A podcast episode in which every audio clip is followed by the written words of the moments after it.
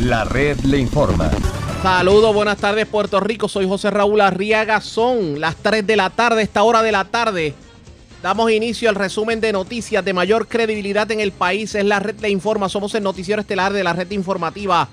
En las siguientes, en las próximas dos horas, le vamos a llevar a ustedes lo más importante acontecido en el país. Y lo escuchan a través de las emisoras que forman parte de la red informativa, que son Cumbre, Éxitos 1530, X61, Radio Grito y Red 93 www.redinformativa.net. Señores, las noticias ahora. Las noticias. La red le informa. Y estas son las informaciones más importantes en la red Le Informa para hoy lunes 19 de julio. Qué bonito, mientras medio quebradillas estaba sin servicio de agua potable este fin de semana, el municipio utilizó un camión cisterna de 10 mil galones para que familia privada se diera un chapuzón en piscina en medio de un cumpleaños. La controversia en primicia. Alcalde de Cataño pide disculpas al pueblo este fin de semana por lío de la guagua lujosa que pretendía alquilar y que luego de la presión pública terminó cancelando la transacción. Aumenta el porciento de positividad del COVID en la isla, los casos en su mayoría entre no vacunados, mientras vienen más ayudas para aquellos que no pudieron pagar sus viviendas en medio de los cierres por el COVID. El paro de los camioneros desde el miércoles va o no va. Hoy hubo una reunión en la fortaleza y en breve les decimos cuál fue el resultado del cónclave. Policía y comerciantes de Orocovis le ponen el cascabel al gato y se ponen de acuerdo para prohibir los Fortrax y el boceteo en los negocios. Encuentran persona muerta en el desvío de Barranquita. Se teoriza que el Oxiso pudo haber sido arrollado por un conductor que se fue a la fuga. Mientras se encuentran hombre muerto en Playa de Vieques. Asesinan hombre en Barrio Playa frente al restaurante en Salinas. El Oxiso fue ultimado a balazos frente a su pareja.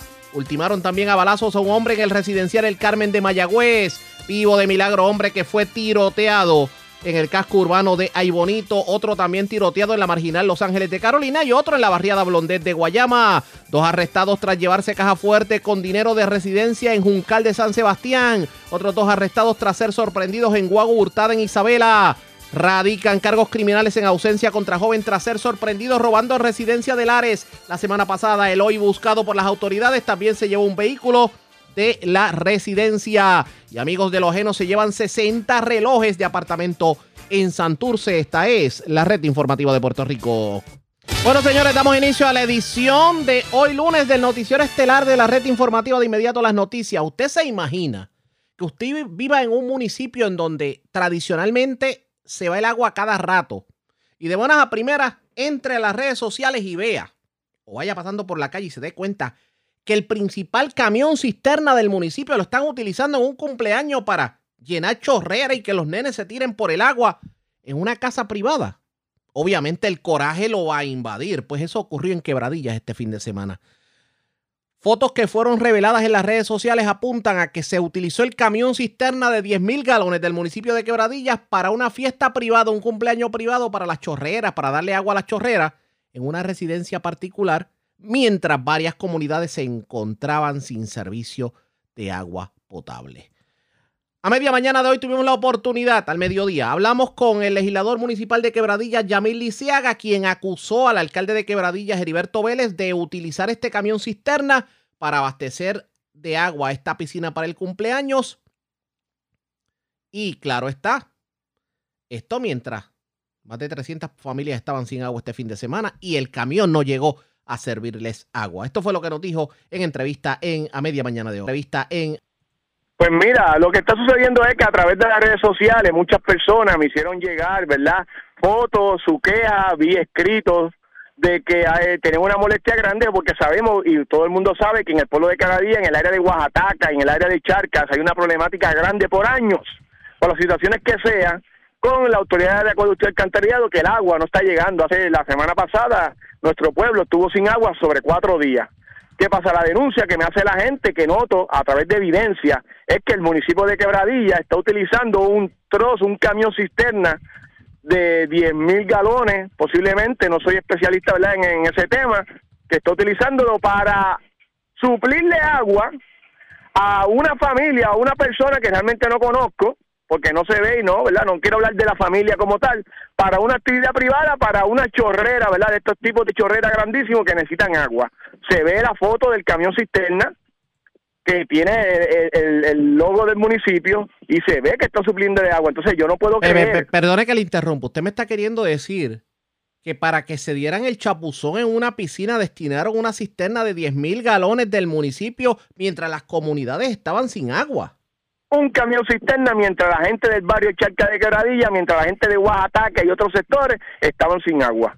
Y eso es, eso es lo que a mí me molesta, porque si realmente hubiera beneficio de agua y, es que esa familia tiene una, una- un joven o un niño de condición especial que, que hay que hacerlo porque es su pedido, pues uno pues uno puede hasta entenderlo un poco, pero yo no puedo creer que tengamos mu- eh, barrios y sectores que lleven cuatro o cinco días sin agua y de cuatro o cinco días a uno no tengan agua y el municipio no llegue con los camiones cisterna. Yo puedo entender que el alcalde ya está cansado, yo puedo entender que el alcalde ya está tirando sus últimos cartuchos, pero a llegar, llegar a eso, un camión, designar a un empleado del municipio, porque es que ese camión no lo puede manejar cualquier persona particular, necesita una licencia oiga- especializada para eso oiga, y tiene que ser un empleado del municipio. Precisamente eso iba, Lisiaga, porque entonces en este caso, esto es utilización de fondos públicos para eh, beneficiar a un privado en medio de una actividad como es un cumpleaños, porque aquí no hay interés público y sobre todo en un camión, que esto implica gasto de diésel, esto implica eh, sueldo de empleados, etcétera, etcétera.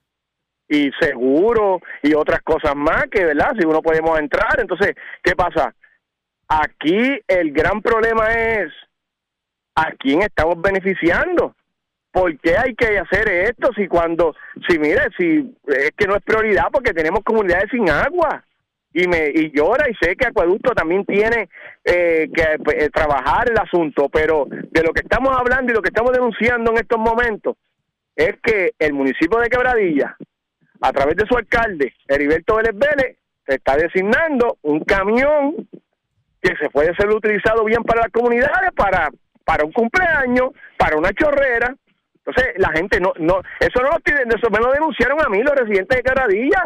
Ahí están las fotos, ahí están los escritos de personas de Oaxaca, molesta con la situación porque es que no llega el, agua por ningún lado, ni llega por, la tubería de acueducto y tampoco el municipio lo suple. En este caso, eh, ¿tiene conocimiento si esta familia eh, a la que se le favoreció con este camión del municipio tiene algún tipo de contrato? ¿Son allegados? ¿Son empleados? ¿Son donantes? ¿De qué estamos hablando? yo realmente desconozco, desconozco eh, quiénes son las personas, ¿verdad? ¿Quién están eh, ayudando? Eh, no, no sabría qué decirte, ¿verdad? Ahí no, no quiero especular sobre ese tema, pero la realidad del asunto es que independientemente el que sea, tú no puedes beneficiar de esa manera a nadie cuando tienes un pueblo sufriendo con la problemática del agua que día tras día tú lo puedes observar y lo puedes ver en las redes sociales. La problemática del agua en Quebradilla es real. Eso no se puede tapar el cielo con la mano. Pero tampoco podemos llegar a tú coger un camión, llenarlo para que tengan una chorrera y tirarse y estar en verdad en, un tipo de actividad que realmente no le beneficia nada al municipio de Quebradilla. En este caso, me imagino que usted va a pedir algún tipo de investigación en la legislatura municipal o Pues mira- pedirá a la Contralora que intervenga. Pues mira, como ustedes saben, soy legislador municipal, soy portavoz alterno, pertenezco a la Comisión de Salud. En estos momentos no hay sesión, dicen que va a haber una sesión extraordinaria convocada por el alcalde en estos días. Rápidamente que lleguemos a la legislatura, vamos a traer la queja a los compañeros de mayoría, con la evidencia en la mano. Vamos a sacarle copia a toda la evidencia que nos han enviado por las redes sociales, que está corriendo por todas las redes de la gente de Quebradilla. Vamos a, a llevar el mensaje y vamos a estar evaluando con las agencias pertinentes para llevar la denuncia. Esto no se puede quedar impune. Aquí alguien tiene que responder porque no puede ser que la gente en Quebradilla siga sufriendo, a la gente, mi gente de Chalqui, mi gente de Oaxaca, la gente de Los Cocos y la gente de La Chiva que siga sufriendo por el problema del agua, mientras el municipio tiene camiones y estamos favoreciendo no sé a quién para que disfrute una fiesta con una chorrera. ¿Cuándo se dio esta fiesta? ¿Tiene conocimiento del día? Esta fiesta tuvo que haber sido en la, entre viernes y sábado, y cuidado si ayer domingo, en estos pasados tres días. La denuncia a nosotros nos llegó a nuestras manos en, en el día de ayer. Eh, ¿Alguien más? Bueno, no sé si, si alguien, si ha escuchado al alcalde que haya dicho algo sobre el particular. ¿Ha escuchado al No. alcalde que haya reaccionado, aunque sea en las Eh, redes el- sociales? El alcalde yo no lo escucho hace bastante tiempo. Así que eh, pedir que el alcalde hable, eso es bien difícil. No yo lo hace escucha- mucho tiempo que no escucho nada del alcalde. No lo escucha desde hace tiempo. Me dijo. Hace muchísimo tiempo. Este servidor, legislador municipal, hace mucho tiempo que no escucha al alcalde hablando de ningún tema importante en el pueblo de Quebradilla. Es tan así que ahí está la denuncia de la gente, denunciando el problema del agua y no vemos camino de cisterna en ningún lado. Eh, ¿Tiene conocimiento de por qué la problemática del agua en estas comunidades? Mira, el problema del agua es que en estos últimos meses ha llovido bastante, ¿verdad? Y la planta de- del área de Quebradilla, pues tiene los famosos filtros estos que siempre están tapados, que las correntillas vienen los tapan y tienen que tumbar el sistema para limpiarlo y, y todo este andamiaje de la autoridad, pero sabemos que el representante Joel Frankie ah, llevó el mensaje, también junto con el alcalde de Camuy, Gabriel Gabriel Hernández, porque ¿verdad? esa planta también sube aparte de Camuy y sabemos que Doriel Pagán, ¿verdad? Declaró, declaró estado de emergencia en una de las, las plantas y se está trabajando con unos contratistas y, y trayendo nuevos filtros para poder hacer agilizar el, sistema y no, no tenga tantas interrupciones. Sí, que en este caso, obviamente, eh, la problemática del agua es bastante seria en, en la comunidad.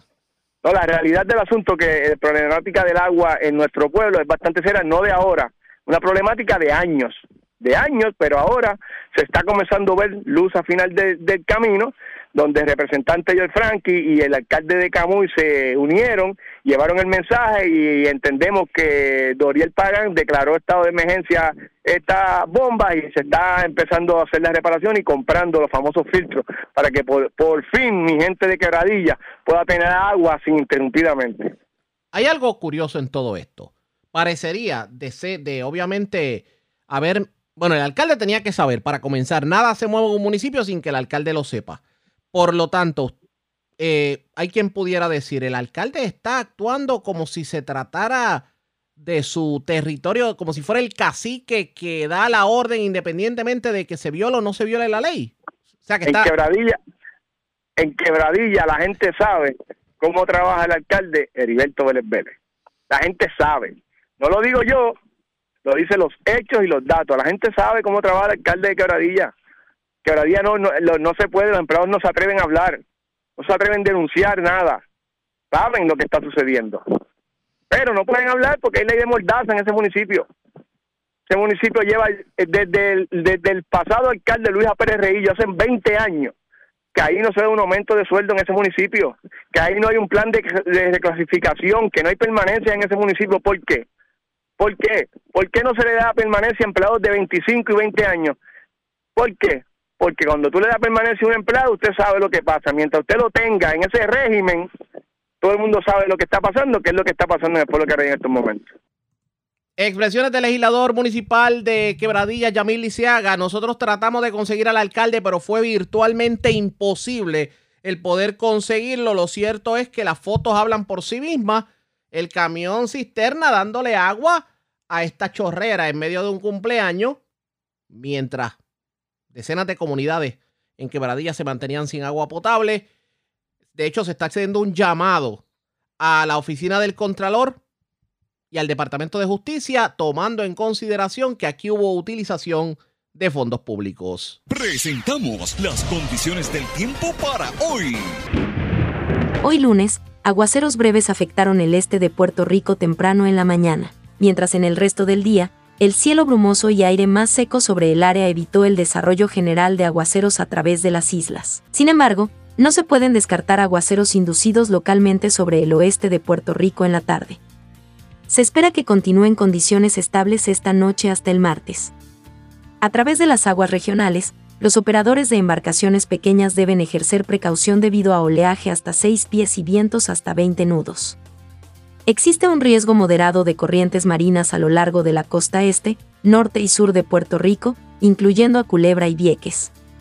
En la red informativa de Puerto Rico, este fue el informe del tiempo. La red le informa. Señores, regresamos a la red Le Informa, el noticiero estelar de la red informativa, edición de hoy lunes. Gracias por compartir con nosotros. La semana pasada causó mucho revuelo el hecho de que el alcalde de Cataño, Félix Elcano Cano Delgado, iba a alquilar una guagua de lujo por 4.500 dólares mensuales eh, para, pues, obviamente usarla como vehículo oficial. Eh, transacción que además de ser criticada por muchos sectores, incluyendo la Contralora de Puerto Rico, pues terminó el funcionario desistiendo de la misma. Pues este fin de semana, El alcalde habló en medio de las actividades que se han estado llevando a cabo en Cataño en cuanto a las fiestas de pueblo. Y esto fue lo que dijo sobre particular cortesía de Metro. Vamos a escuchar las declaraciones del alcalde de Cataño, Félix Elcano Delgado. Veo que la decisión no fue la correcta, en algún momento pues decidimos continuar, este, pero nada, se dio y, y estoy aquí, ¿verdad? Este, pidiendo, eh, rectifiqué eh, el posible error, si se pudiera decir, que, que se tomó, error de juicio, pero nada, eh, soy ser humano y cometo errores como todo el mundo. Claro. Eh, antes que todo, ¿qué lo llevó a optar por un vehículo como el Cadillac Escalade? Bueno, la, la realidad es que todos los alcaldes tienen guagua, este, guaguas. Todos los alcaldes tienen guaguas. Oficiales, o sea, Oficiales, tienen guaguas oficiales. O sea, Escalade, hay, hay alcaldes con Escalade, hay alcaldes con Suburban, hay alcaldes con, con este, Ford este, 150. Todos tienen guagua, todos tenemos guagua, este, eh, ¿verdad? Este, una guagua. Pues en esta, después que se dio la subasta, se da, se dan las opciones de, de escoger, pues se, se escogió, ¿verdad? Se, se dio la Cadillac. Nada, hermano, este, errores que uno comete y nada, ya lo importante es que, que se canceló el contrato, se rectificó y hay que seguir para adelante, ¿verdad? No, no, no puedo hacer más, mucho más. El, el martes hablé con su director de Asuntos Públicos, eh, Gabriel Sicardo. El licenciado Sicardo. Él dijo este, que, ¿verdad? que fue una decisión eh, fiscalmente saludable. Eh, pero, pues, ¿verdad? Como dijo, pues luego re- se retractó usted y dijo que no, que no fue la más acertada. Eh, ¿Usted cree que esto fue una contradicción o...? No, no, no, ninguna contradicción. Te voy a explicar por qué. Porque la mayoría de los municipios o los municipios que están económicamente saludables lo que están haciendo es alquilar equipos. ¿Por qué? Porque te pueden durar tres años y a los tres años tú puedes renovar la flota. En cambio, si tú compras un vehículo, este, después no lo puedes devolver. Y hay casos este, en otros políticos que compran equipos y no lo pudieran devolver. En el caso mío, yo lo alquilé y lo, lo devolví, ¿verdad? Este, yo creo que ese es el modelo a seguir. Este, uno de los, de los municipios que lo ha estado haciendo es Bayamón. Es uno de los municipios que lo ha estado haciendo. Eh, lo sigo mucho porque Bayamón es uno de, de los top de los municipios. Así que no, no, desacertada en el sentido de, pues mira, a lo mejor el costo, yo creo que el pueblo lo vio mal y estamos aquí, hermano. Y, y- y si alguien se sintió mal eh, por el costo, o eh, pues, pues, hermano, disculpe. Uno de los comentarios eh, que la Contralora, la Contralora hizo eh, ¿verdad? Sobre, la subasta, sobre la subasta es que, pues, dado que solamente habiendo alternativas, se podría... Sí, Está ahí, está ahí. solo se podía declarar este, una se podía declarar la subasta como desierta. Eh, ¿Usted sabía esto? ¿Por qué no se declaró desierta? Primero que yo no me meto en ninguna subasta. Ningún alcalde se- ningún alcalde debería meterse en ninguna decisión de la subasta porque eso- para eso hay una junta. Eso es lo primero. Lo segundo, las subastas no dicen si son dos competidores, tres competidores, cuatro competidores, cinco competidores. Hay tienen una opción de la Junta de Subastas declararla desierta. Después que vengan más de un competidor, pues se puede tomar la decisión si se hace o no se hace. En esta ocasión, la Junta de Subastas decidió que había más de dos competidores, pues, pues se tomó la decisión de, de adjudicarlo, ¿verdad? Este, a la Contralora la respeto mucho, la conozco personalmente, eh, pero los procesos son los procesos. Yo estoy tan tranquilo, porque yo sé que el proceso se hizo correcto. Y por eso yo estoy súper tranquilo, porque en términos legales no hay nada. Ellos pueden investigar, ellos pueden hacer eh, la investigación que sea. No va a encontrar nada ilegal en el proceso. Eso uno. Dos, este, lo que me preocupa a mí es que están dando opiniones sin haber pasado juicio sobre los documentos. Eso sí me preocupa a mí.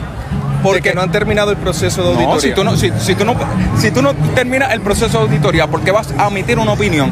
Tú puedes tener tu opinión personal, te puedes indignar por, lo- por, por cualquier situación, pero tienes que ser muy responsable en emitir tu opinión personal, que son opiniones personales. Este, y eso es lo que me preocupa a mí. Pero eh, respeto mucho a la oficina del Contralor. Le hemos dado, es más, nosotros fuimos los que llamamos al Contralor desde el primer día que le teníamos todos los documentos para dárselo a ellos. No, ellos no, no, no, no, no habían requerido los documentos. ¿Y se los dieron? Por supuesto. Después que ellos nos pidan, le vamos a dar todo, porque es que no tenemos nada que esconder.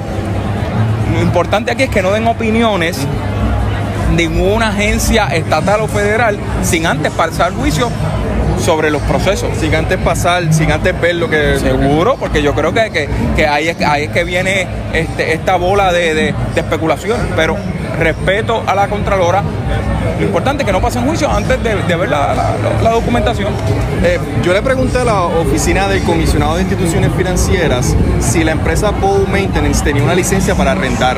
Eh, la oficina me dijo que no está registrada ni cuenta con una licencia y entonces eh, el- la co- colega Jennifer Álvarez también publicó de que el negociado de transportación, tam- bajo el negociado de transportación, pues tampoco la empresa cuenta con una licencia. El municipio verificó si la empresa contaba con una licencia. Yo a, a- a esa compañía privada yo no la voy a, ¿verdad? No, no, no voy a pasar juicio sobre ella, es una empresa privada, ¿verdad?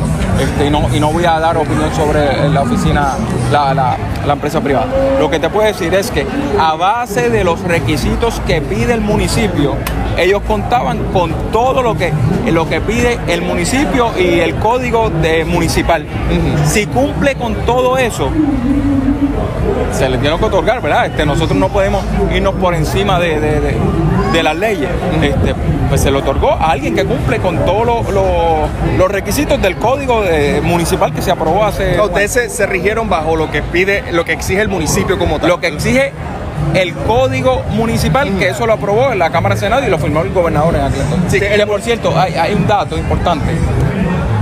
Mencionan siempre ACG. ACG, ningún municipio se tiene que regir por ACG. Eso, eso puede ser una guía, pero no, no, los municipios somos autónomos. El Expresiones del alcalde de Cataño, Félix Elcano Delgado, pidió disculpas al pueblo este fin de semana. De hecho, la entrevista cortesía del periódico Metro.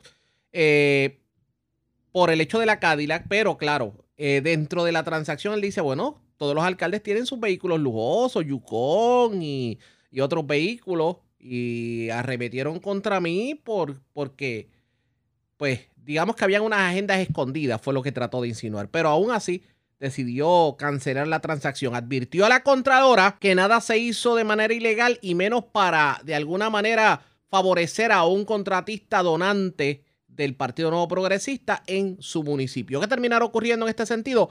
Pendientes a la red informativa. La red le Cuando regresemos hablamos de coronavirus porque se confirma un aumento en, la, en los casos positivos, pero entre personas no vacunadas. Atendemos el tema, el tema luego de la pausa. Regresamos en breve.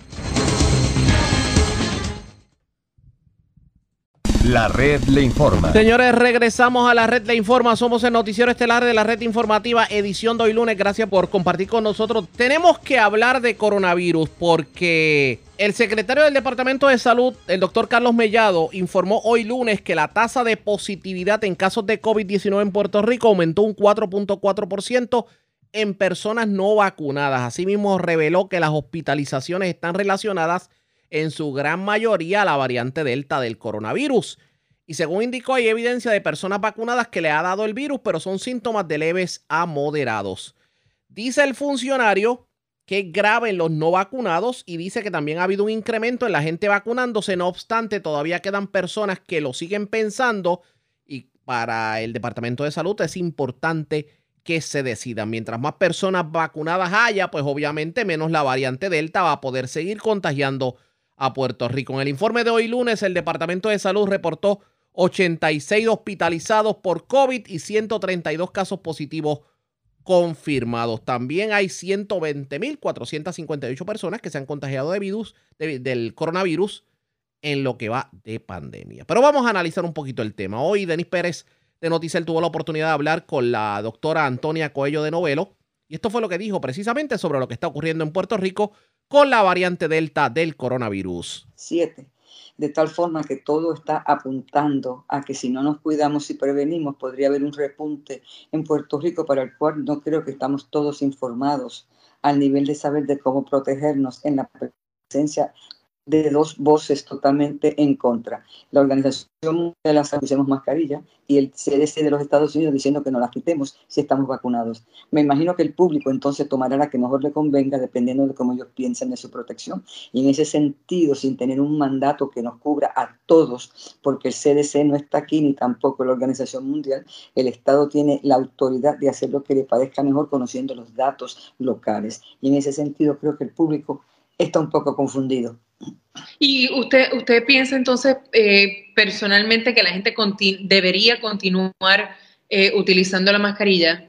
Absolutamente, especialmente este, cuando tú no conozcas la persona que está ni a tu derecha ni a tu izquierda, estés vacunado o no, la mascarilla te protege.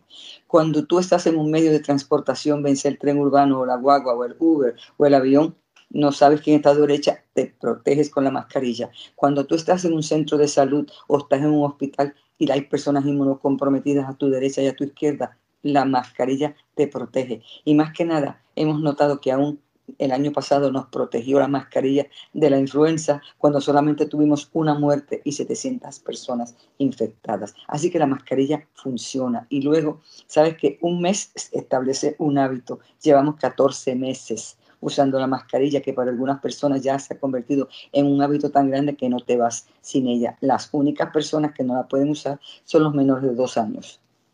Yo, para, mi sorpresa, doctora, yo he visto mucha gente en muchos lugares, muchos, he salido y la gente no se está quitando la mascarilla. Yo, yo no veo a la gente sin mascarilla. Yo creo que cuando en duda, practica prevención.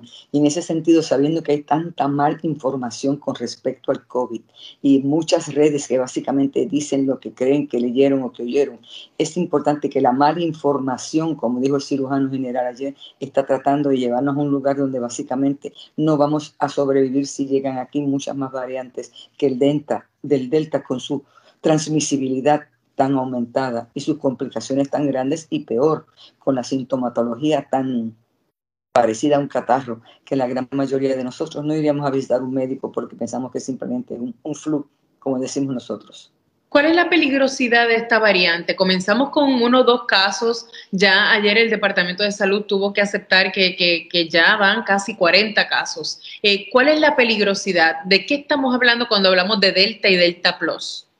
Bueno, recuerda una cosa que según hoy una vez Puerto Rico tiene cerca de 11 variantes en 900 personas. Así que tenemos. Este, eso me parece como cuando escuché, por favor, cuídense de las de, Nueva York y ahora tenemos casi de esas variantes, 500 de ellas son de las de Nueva York. Sin embargo, no todas tienen la misma habilidad de transmitir, enfermar y hospitalizar. La Delta es única, en el sentido que viene de India, donde sabes tú que se morían 350 mil personas al día y se infectaban.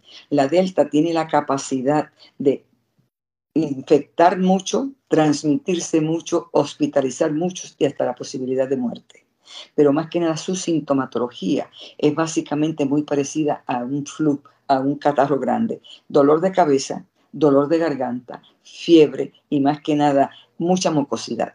En la presencia de esa, muchas personas también tienen un poquito de dolor en el pecho o falta de respiración, pero no tenemos como con el COVID, que si no, no me sabe la comida, que si no huelo, no. Entonces, ¿qué pasa con esa sintomatología en el proceso de catarro? Nosotros no iríamos al médico por no querer molestar, porque esto se va ahorita. Y esas son las sintomatologías de Delta. 65% es más transmisible y 85% hay más hospitalizaciones. Pero en algunos lugares se ha reportado que en una persona que tenga una carga viral de delta alta te la puede pegar en un contacto mínimo de 20 segundos. Por lo tanto, su infectibilidad, transmisión son aumentadas. También tienes la delta plus, que hasta ahora simplemente es una variante importante, pero no este que nos está preocupando. Pero esa cambia el spike de la proteína, hace que se pegue más el virus a la células de la mucosa del pulmón. Y por lo tanto tristemente cuando vienen los monoclonales que es lo que estamos usando ahora para salvarte la vida su efecto en ellos no está tan avanzado y tan fuerte como quisiéramos. Así que indirectamente el Delta me preocupa, pero más me preocupa que básicamente la vacuna del Pfizer y de Moderna te protege un 94%, pero en la presencia de Delta a los vacunados los protege 88%. A los de una vacuna los protege solamente 33%. Tiene riesgo a jóvenes o muy viejitos sin vacunarse. Pero ¿qué es lo que está pasando? En Estados Unidos se ha duplicado los casos de Delta y de COVID en las últimas dos semanas. Y hay 38 estados donde 50% de todos los casos nuevos son de Delta, específicamente Florida, Arkansas, este, Missouri y Nueva Orleans y Nevada y Wyoming en el otro lado. Pero ahora mismo Los Ángeles, Missouri, ha decretado que la mascarilla es obligatoria porque todo el mundo tiene que tomar las reglas del lugar donde vive. Pero Puerto Rico, siendo una isla, empezando las vacaciones de verano, se abrieron los puertos y todo lo que pasa en Nueva York y más que nada empiezan nuestros cruceros el 9 de agosto. Hay que pensar en la probabilidad de que no se ocurra como en Londres, que el 93% de todos los casos de COVID son en Delta. ¿Qué pasa entonces? Puerto Rico mandar las pruebas para que te hagan la detección genómica de las variantes solamente está al nivel de 3 a 5%. En Estados Unidos al 10% y en Inglaterra al 93%. En la presencia de esa se tardan por lo menos 12 días, dependiendo del tiempo que tome hacerlo, en hacerlo cuando tienes los laboratorios que lo están haciendo en Puerto Rico, que es Ponce, y la Universidad Central del Caribe con contactos en hielo. Su nuevo reporte tenemos entonces 38 casos ya de la variante Delta, cuando hace dos semanas o una teníamos una nenita y luego surgieron cuatro casos más. 38 casos, no es uno. Mayormente, de acuerdo a la UCC, localizados en Trujillo Alto, Caguas, y la, y la capital.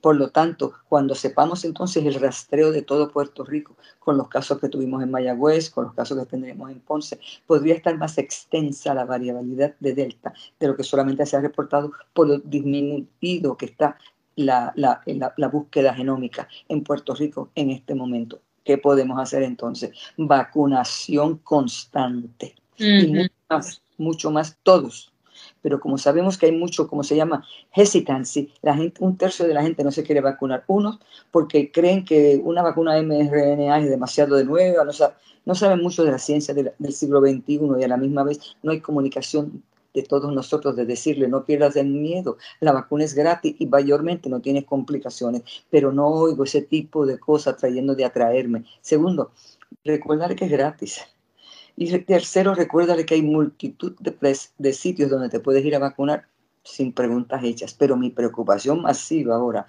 es lo que se han vacunado solamente con una y en Puerto Rico, de acuerdo al Departamento de Salud, 2 millones versus 1.7 millones con las dos. Esos 2 millones han dicho siempre que es que se le perdió la tarjetita, que se olvidaron de ir el día que nosotros le dijimos en la parte de atrás. La parte de atrás la hicimos para la comodidad de la vacuna. Tres semanas para Pfizer, cuatro semanas para Moderna y a la misma vez comodidad para el que vacuna porque puedes abrir solamente cierto número de vacunas y el resto tienes que votarla si la gente no aparece. Para planear esa estrategia es que decimos venga este día, pero a la gente se le olvidó y, y se nos olvidó a nosotros decirle tienes seis semanas más que te puedes vacunar aunque se te haya olvidado venir el día que te puse en la tarjetita. No oigo ese mensaje y al no oír pues una cosa menos que me tengo que preocupar.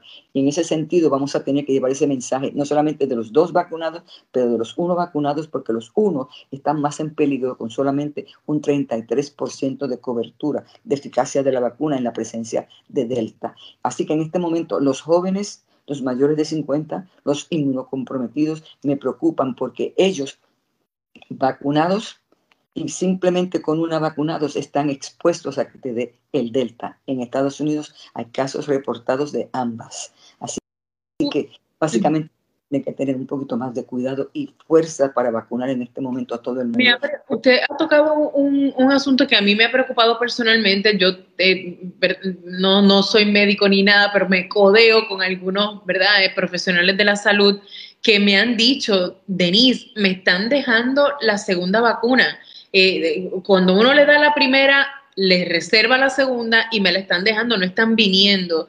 Así que están sumamente preocupados por, ese asunto. La vacuna sigue siendo el escudo principal, doctora, pero, pero o sea, aquí se le está hasta pagando, pagando a la gente literalmente para que se vayan a vacunar se le ponen sorteos.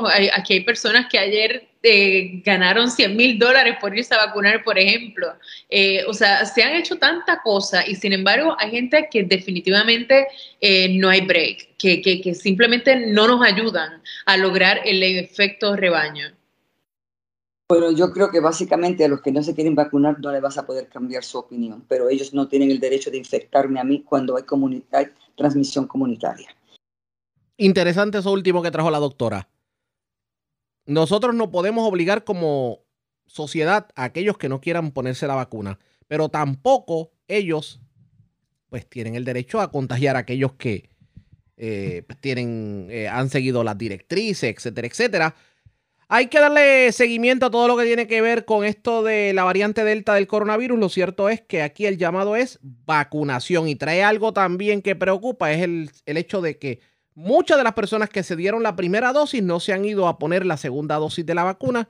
En el caso de, por ejemplo, aquellos que se administraron Pfizer y Moderna, los que tienen Johnson Johnson no tienen problema en ese sentido. Así que, ¿qué terminará ocurriendo? Pendientes a la red informativa. La red le informa. Cuando regresemos a las noticias del ámbito policiaco más importantes acontecidas, entre las que tenemos que destacar, encontrar una persona muerta en el desvío de Barranquitas y se teoriza que el oxiso pudo haber sido arrollado por un conductor que se fue a la fuga. También encontraron un hombre muerto en, la, en una playa en Vieques y asesinaron otro en el restaurante Antojitos en Salinas, aparentemente frente a su pareja. Y otro asesinato que se reportó en el residencial El Carmen en Mayagüez. Mientras, vivo de milagro, se encuentra un hombre que fue tiroteado en el casco urbano de Ibonito. Aparentemente arreglaba desperfectos mecánicos de su vehículo. También otro que fue tiroteado en la marginal Los Ángeles de Carolina en medio de una discusión. Y otro que fue tiroteado en la barriada Blondete en Guayama y se erradicaron cargos criminales en ausencia contra un joven que la semana pasada escenificó una persecución con la policía allá en la zona de Lares. Aparentemente esta persona fue sorprendida en una residencia eh, hurtando, también se llevó un vehículo y obviamente la policía le dio la persecución. Se llevaron 60 relojes de un apartamento en Santurce. Es lo próximo a la pausa, regresamos en breve.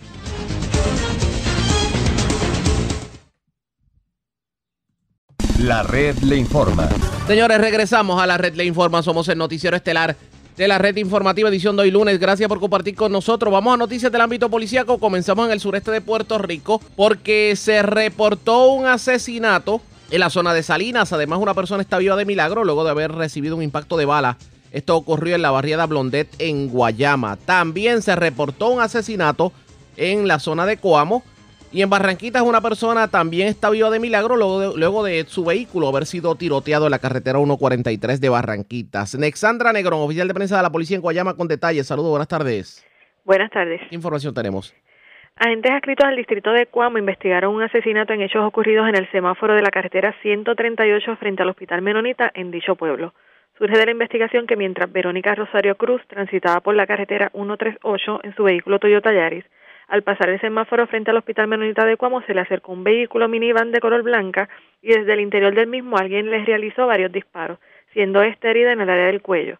Rosario Cruz fue transportada al Hospital Menonita de dicho municipio, donde fue atendida por el médico de turno, quien diagnosticó ausencia de signos vitales. Rosario Cruz fue identificada por un familiar. Este caso está siendo investigado por agentes de la División de Homicidios del Cuerpo de Investigaciones Criminales de Bonito junto a la fiscal de turno. Por otro lado, agentes adscritos al distrito de Barranquita investigaron una agresión en hechos ocurridos en la carretera 143, kilómetro 52 del barrio Palo Hincado de dicho municipio. Surge de la investigación que alega José Ortiz Ríos que alguien en un vehículo color oscuro le realizó varios disparos con un arma de fuego e impactó su vehículo Ford 450. Este caso fue referido a la División de Agresiones del Cuerpo de Investigaciones Criminales de Bonito para continuar con la investigación. Agentes adscritos al distrito de Guayama investigaron el día de ayer una agresión agravada ocurrida a esto de las 12 y 30 de la madrugada en la calle ancha de la barriada Blondet en Guayama.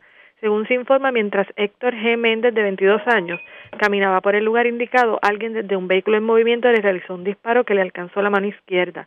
Este fue transportado al Hospital Menonita de Guayama, donde fue atendido por el médico de turno. Este caso fue referido a la División de Homicidios para continuar con la investigación. Y por último, agentes adscritos al distrito de Salinas investigaron ayer a eso de las 5 y 20 de la tarde, un asesinato ocurrido en, la, en el barrio Playa, calle A92, restaurante Antojito en Salinas. Según se informa, mientras Rafael Ángel Montañez Oquendo, de 33 años, se encontraba en el interior del restaurante, un hombre abrió fuego contra él, alcanzándolo en diferentes partes del cuerpo, ocasionándole la muerte en el acto. También en el lugar resultó herido en una pierna Jerry Huerta Baez, de 42 años. Este fue transportado por familiares al Hospital Surmed de Salinas, donde fue atendido por el médico de turno y se encuentra en condición estable. El caso fue referido a la División de Homicidios del Cuerpo de Investigaciones Criminales de Guayama, quien junto a la fiscal Brenda Soto continuarán con la investigación. Además, se ordenó el traslado del cadáver al Instituto de Ciencias Forenses. Buenas tardes. Y buenas tardes para usted también. Gracias, era Alexandra Negrón, oficial de prensa de la policía en Guayama, de la zona sureste. Vamos a la metropolitana porque delincuentes se llevaron 60 relojes que estaban en un bulto en una residencia en la zona de Santurce. Y es Vivian Polanco, oficial de prensa de la policía en el cuartel general, quien nos trae detalles en vivo. Saludos, buenas tardes. Buenas tardes, saludos. ¿Qué información tenemos? Eh, una apropiación ilegal fue reportada eso de la, en horas de la mañana de ayer en el edificio, eh, un- uno de los edificios de la calle San Jorge en Santurce. Según alegó el querellante, que alguien entró al lugar antes mencionado y se apropió de 60 relojes de pulsera, los cuales se encontraban en el interior de un bulto negro. La propiedad hurtada fue valorada en cuatro mil dólares. El caso fue referido a la División de, de Propiedad del 6 de San Juan, quienes continúan con la investigación de ese caso. Gracias por la información. Buenas tardes. Gracias, era Vivian Polanco, oficial de prensa de la policía en el cuartel general de la zona metropolitana. Vamos a la zona oeste y también a la zona central de Puerto Rico, porque el cadáver de una persona fue encontrado en el nuevo desvío de Barranquita. Se teoriza que pudiera tratarse de una persona que fue arrollada y que su cadáver, eh, pues la persona fue simplemente se fue a la huida, el que lo atropelló. También una persona está viva de milagro luego de haber sido tiroteada en el casco urbano de Ay Bonito. Y también en la zona oeste de Puerto Rico, una persona fue asesinada en el residencial El Carmen en Mayagüez. Manuel Cruz, oficial de prensa de la policía, con detalles. Saludos, buenas tardes. Saludos, buenas tardes. En fecha del 17 de julio, a eso de las 3.36 de la tarde, fue eh, reportado un caso de persona muerta, eh, hecho ocurrido en el ramal 152, kilómetro 0.2 del desvío Sayas, eh, José Sayas Green, esto en el municipio de Barranquita. En el lugar se encontró el cuerpo de Jorge Luis Fernández Ortiz, de 38 años, residente en el barrio Barrancas de Barranquita. Este presentaba múltiples golpes y heridas abiertas en diferentes eh, partes del cuerpo. Al lugar se personó el agente Carlos Cabán de la División de Homicidios del Cuerpo de Investigaciones Criminales de Aybonito, en unión a la agente Glenda Vázquez de Servicios Técnicos, quienes trabajaron la escena. La fiscal Tania Delgado ordenó el levantamiento del cuerpo para ser trasladado al Instituto de Ciencias Forenses en Río Piedra. Un asesinato fue reportado a las 11.09 de la noche del día de ayer. Esto frente al edificio 17 de Residencial El Carmen en Mayagüez. Como se informó, una llamada a través del sistema de emergencia 911 alertó a las autoridades sobre una persona herida de bala en el lugar. Ahí, al llegar las unidades, se localizó en el pavimento el cuerpo variado de un hombre identificado como Edgar Radamés Segarra Alicea, de 45 años. Al momento se desconoce el móvil de los hechos. Agentes adscritos a la División de Homicidios del Cuerpo de Investigaciones Criminales de Mayagüez, en unión a la fiscal Wandy Camacho, investigan estos hechos. Y por otro lado, el 6 eh, de Aybonito, la División de Homicidios, se investigan un caso de herido de bala ocurrido el 18 de julio a las horas de la madrugada en el pueblo de Aybonito. Según la investigación preliminar del agente Miguel Alvarado y el sargento José Collazo, resultó herido de bala Jesús Sánchez Córdoba, de 33 años, residente en Barranquita y desempleado. Este posee récord criminal previo por agresión, ley 54 y empleo de evidencia contra la autoridad. Este se encontraba en unión a Luis Fernando Alicea, quien resultó ileso. El perjudicado se detuvo en un vehículo Toyota Tercer color azul 1997 en la población de Aybonito, junto a su amigo Luis Fernando Alicea Rivera, ya que el vehículo tenía desperfectos mecánicos, alegando ambos que un vehículo color blanco se les acercó y les disparó, resultando herido de bala Jesús Sánchez Córdoba con impactos en el dedo meñique de la mano derecha y dos heridas con entrada y salida en el muslo lado izquierdo. Este fue atendido en el hospital SIN de Barranquitas por el doctor Palacio, quien lo refirió al centro médico para la posible amputación del dedo meñique. Gracias por la información. Buenas tardes. Buenas tardes. Gracias, era Manuel Cruz, oficial de prensa de la policía en Mayagüez del Oeste. Vamos a la zona de la montaña porque recordarán el caso la semana pasada de unos vehículos hurtados en la zona de Lares y una persona que se fue a la huida. Pues se erradicaron cargos criminales en ausencia contra esta persona que ya fue identificada, aparentemente un joven de 26 años residente de Lares. Javier Andújar, oficial de prensa de la policía en Utuado con detalles. Saludos, buenas tardes. Buenas tardes, Arriaga. Buenas tardes a todos los amigos de escucha. Cargos por escalamiento y daño fueron radicados en ausencia en contra de hombres sospechosos de dos vehículos hurtados reportados la semana pasada en Lares. Según la información ofrecida por el agente Edwin Medina del precinto de Lares, El viernes se erradicaron cargos en ausencia por escalamiento y daños al joven Anthony Soto Camacho, de 26 años. Los hechos se reportaron el pasado 5 de julio cuando el querellante llegó a su, la querellante llegó a su residencia, percatándose que el cristal de la puerta principal de su residencia estaba roto. Al entrar a esta, sorprendió un individuo en su interior. El hombre eh, salió de la residencia apropiándose de una cantidad indeterminada de dinero en efectivo. El agente Medina consultó el caso con el fiscal Emilio González, el cual instruyó a radicar cargos en ausencia por escalamiento y daños. El caso fue presentado ante el honorable juez Rafael Pérez Medina, quien luego de escuchar la prueba encontró causa en ambos cargos, pidiendo una orden de arresto en su contra con 100 mil de fianza. Como tú bien dijiste, Soto Camacho es el principal sospechoso de los dos vehículos hurtados y recuperados la semana pasada en el municipio de Lara. Así que cualquier información que usted tenga con relación al paradero de Anthony Soto Camacho, de 26 años, se puede comunicar al 894-4040 o al precinto del área al 897-2020. Gracias Básicamente esto es lo que tenemos la mañana de hoy. Gracias por la información. Buenas tardes. Buenas tardes.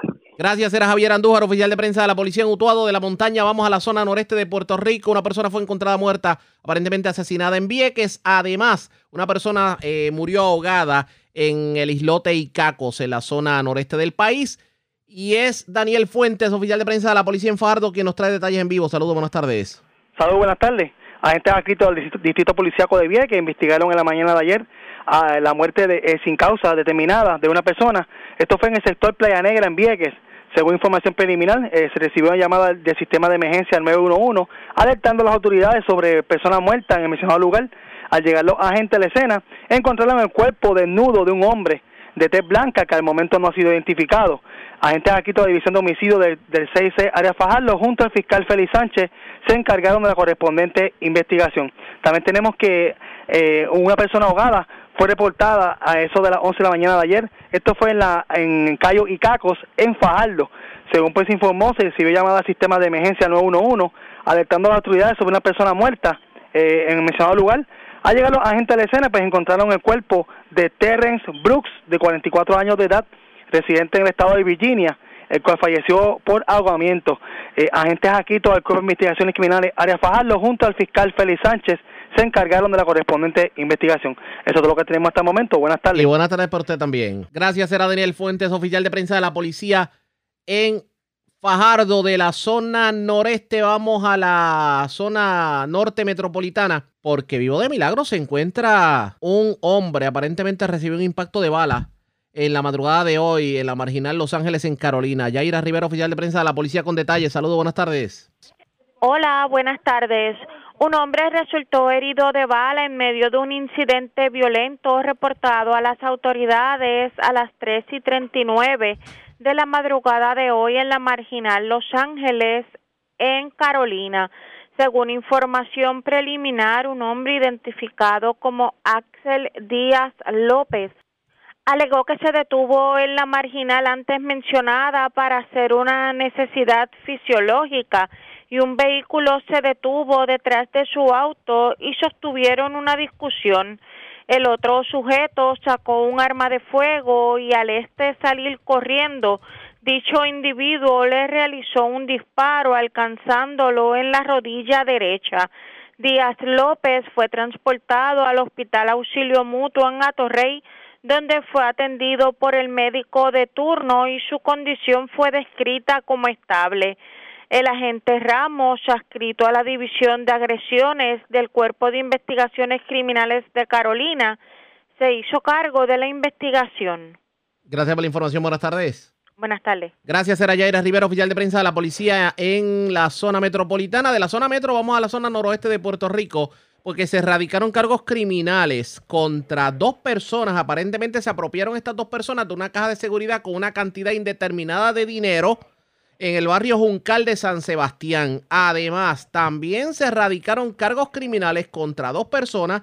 Estos fueron detenidos en una guagua hurtada y se le ocupó eh, marihuana y cocaína en su poder. Diana Hilerio, oficial de prensa de la policía en Aguadilla con detalles. Saludos, buenas tardes.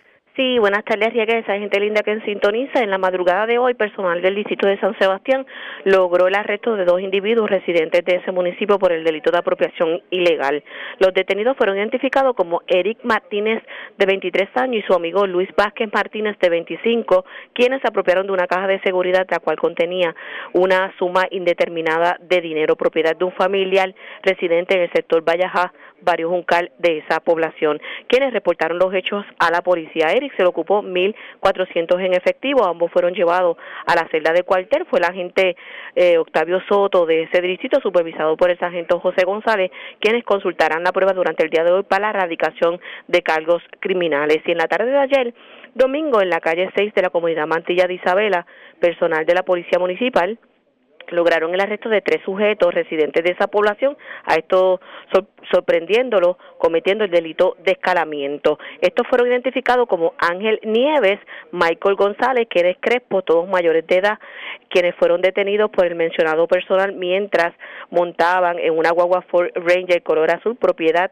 que se habían hurtado de la residencia del señor Nelson Hernández, ubicado en la citada calle, ocupándose en el medio de la intervención una bolsita de marihuana y otra de cocaína. El policía Humberto Calero se unió al personal de la preventiva municipal, supervisado por el sargento Ángel Vélez, adscrito a la Policía Municipal de Isabela, quienes también consultarán los hechos de los cargos con el fiscal de turno. Estas son las novedades más sobresalientes en nuestra área policíaca de Aguadilla, como siempre su oficial de prensa, la gente de Anilerio. Gracias por la información, buenas tardes. Buenas tardes. La red le informa. Señores, nos vamos a una pausa, identificamos nuestra cadena de emisoras en todo Puerto Rico y cuando regresemos en nuestra segunda hora de programación, ¿qué terminará ocurriendo el miércoles con esto del paro de los camioneros? Hoy hubo una reunión en Fortaleza. ¿Cuál fue el resultado de la reunión? Se lo decimos luego de la pausa. Además, hablamos sobre una iniciativa que se inició en Orocovis y valga la redundancia, eh, se puso en vigor en Orocovis, en donde policía y comercio se pusieron de acuerdo para no recibir Fortrax motora sin tablilla y para evitar el boceteo. Hablamos de eso luego de la pausa, regresamos en breve. La red le informa. Señores, iniciamos nuestra segunda hora de programación. El resumen de noticias de mayor credibilidad en el país es La red le informa. Somos el noticiero estelar de la red informativa. Edición de hoy lunes 19 de julio. Vamos a continuar pasando revistas sobre lo más importante acontecido y lo hacemos a través de las emisoras que forman parte de la red, que son Cumbre, Éxitos 1530, X61, Radio Grito y Red 93. www.redinformativa.net. Señores, las noticias ahora. Las noticias. La red le informa. Y estas son las informaciones más importantes en la red le informa para hoy lunes 19 de julio. Qué bonito, mientras medio quebradillas estaba sin servicio de agua potable este fin de semana, el municipio utilizó un camión cisterna de 10 mil galones para que familia privada se diera un chapuzón en piscina en medio de un cumpleaños. La controversia en primicia. Alcalde de Cataño pide disculpas al pueblo este fin de semana por lío de la guagua lujosa que pretendía alquilar y que luego de la presión pública terminó cancelando la transacción. Aumenta el porciento de positividad del COVID en la isla, los casos en su mayoría entre no vacunados, mientras vienen más ayudas para aquellos que no pudieron pagar sus viviendas en medio de los cierres por el COVID. El paro de los camioneros desde el miércoles va o no va. Hoy hubo una reunión en la fortaleza y en breve les decimos cuál fue el resultado del conclave. Policía y comerciantes de Orocovis le ponen el cascabel al gato y se ponen de acuerdo para prohibir los Fortrax y el boceteo en los negocios. Encuentran persona muerta en el desvío de Barranquita. Se teoriza que el oxiso pudo haber sido arrollado por un conductor que se fue a la fuga. Mientras se encuentran hombre muerto en Playa de Vieques. Asesinan hombre en Barrio Playa frente al restaurante en Salinas. El oxiso fue ultimado a balazos frente a su pareja. Ultimaron también a balazos a un hombre en el residencial El Carmen de Mayagüez. Vivo de milagro hombre que fue tiroteado en el casco urbano de Aybonito, otro también tiroteado en la marginal Los Ángeles de Carolina y otro en la barriada Blondet de Guayama. Dos arrestados tras llevarse caja fuerte con dinero de residencia en Juncal de San Sebastián. Otros dos arrestados tras ser sorprendidos en Guago Hurtada en Isabela. Radican cargos criminales en ausencia contra joven tras ser sorprendido robando residencia de Lares. La semana pasada, el hoy buscado por las autoridades también se llevó un vehículo de la residencia. Y amigos de los ajenos se llevan 60 relojes de apartamento en Santurce. Esta es la red informativa de Puerto Rico. Señores, damos inicio a la segunda hora de programación en Noticiero Estelar de la red informativa de inmediato a las noticias. Estamos a dos días de que inicie la Asamblea Permanente de Camioneros. Tal y como habíamos discutido el pasado viernes, pues los camioneros se van a paro. No van a repartir la carga porque no se le está honrando el aumento de las tarifas. El viernes habíamos hablado con el eh, jefe de los camioneros del Frente Amplio de Camioneros, Carlos Rodríguez, sobre el particular y también con el licenciado Manuel Reyes Alfonso, el vicepresidente ejecutivo de MIDA. Hay tranque en el ambiente. Hoy hubo una reunión a las 11 de la mañana, precisamente en la fortaleza, para discutir el tema y vamos, le tenemos cobertura completa sobre lo ocurrido en el día de hoy. En la mañana de hoy, antes de la reunión, tuvimos la oportunidad de hablar precisamente con Carlos Rodríguez, el líder de los camioneros, y esto fue lo que nos dijo sobre el particular. Lo, lo primero que quiero decir es que con el nuevo ajuste tarifario después de 15 años, un paquetito de arroz, por ejemplo, eh, en ese viaje el más largo que va desde San Juan a Mayagüez, lo que se reflejaría es un 0.04% de un centavo, de un centavo en el aumento. Si, el, si es un movimiento del área metro, puede ser un 0.02% de un centavo, o sea que es algo pequeño lo que va a, impactar. En este caso, perdone que le interrumpa, eh, usted me dice, las tarifas de los camioneros no se revisaban desde hace 15 años. Es correcto, por ley, la última asamblea permanente fue el 2005 y se supone que a partir de ahí, cada cinco años, el negociado de transporte y de servicios públicos, ante de comisión de servicios públicos, venía obligada a revisar las tarifas y hacer un ajuste según el costo de vida del momento. Pero oriéntenos en algo. Esta, eh, eh, ese ajuste no se había hecho. Eh, pero se hizo ahora. Ahora el negociado de transporte autorizó esa revisión. ¿Por qué los comercios se niegan a pagar si es ley? Pues mira, los comercios antes decían que el negociado, la comisión que no hacía su trabajo, pero ellos seguían aumentando todo. Como ustedes han visto que pues por los últimos 15 años aquí el costo de vida se ha ido disparando, inclusive las últimas dos o tres semanas, aquí en el supermercado la canasta básica está exagerado. Este, pero entonces entra el nuevo presidente, señor ingeniero Jaime Fuente, hace cumplir, empieza a hacer cumplir el reglamento, empieza a multar a los violadores de la ley y entonces gritan y dicen que es persecución. Entonces vienen los famosos injunctions, que hay un caso en el, Tribunal eh, Supremo, y está otro en el federal.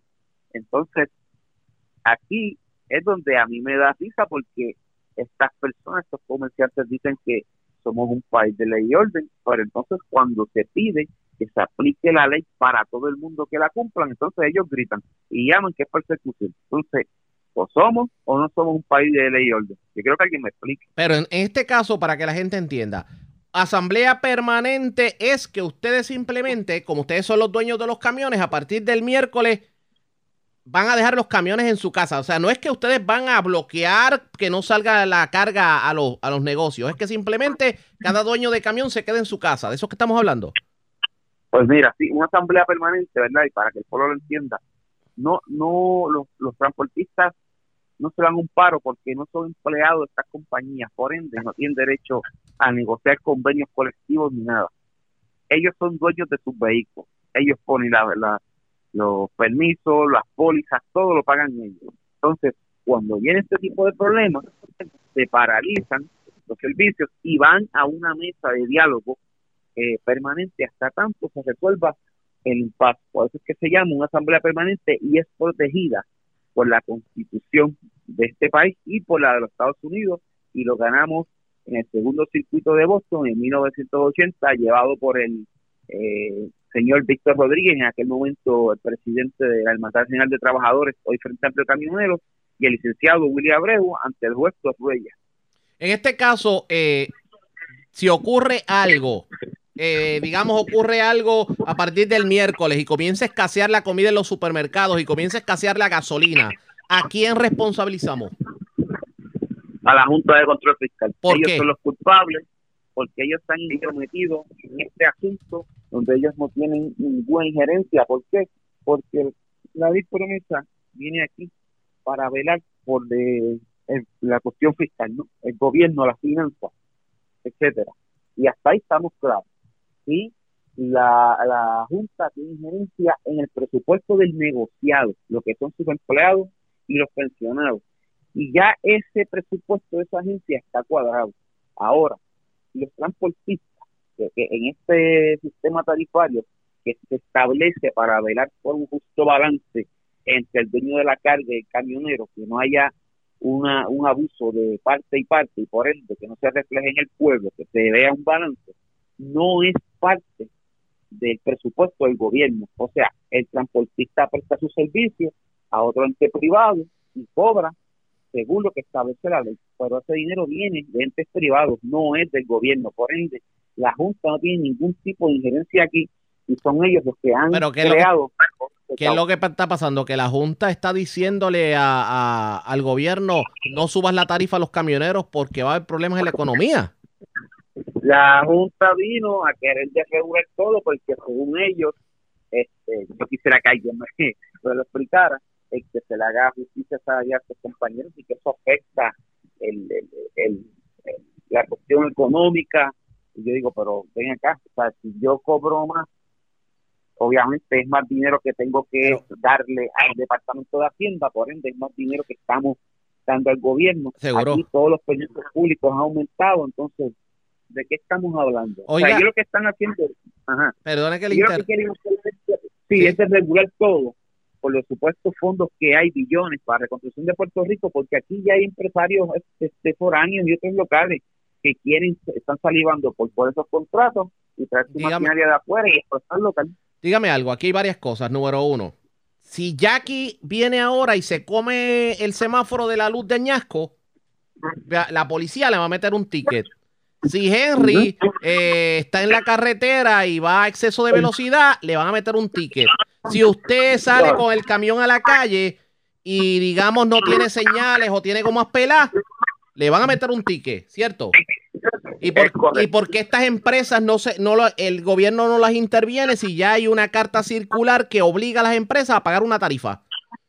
es que ahí es que vino cuando empiezan a intervenir con estas empresas, ellos vienen y radican unos injunctions y ahí están los pleitos, porque entonces empiezan a gritar y dijeron que es persecución, pero ¿y qué persecución de qué? Si esa es la ley, si un camionero acarrea bajo tarifa, son 10 mil dólares de multa. Y los transportistas han dicho, basta ya, yo no voy a ser un violador de la ley. Dígame que se va, y que se dígame, dígame que se va a ver afectado a partir del miércoles si continúa el impasse. ¿Qué carga no va a llegar? Mire, bueno, todos los hospitales son intocables. Todo lo que hay hospitales va a seguir llegando. eh, los hogares de ancianos, lo que necesiten, va a seguir llegando. Este, obviamente, los, presidios, lo que necesitan los, los presos, pues, estará llegando.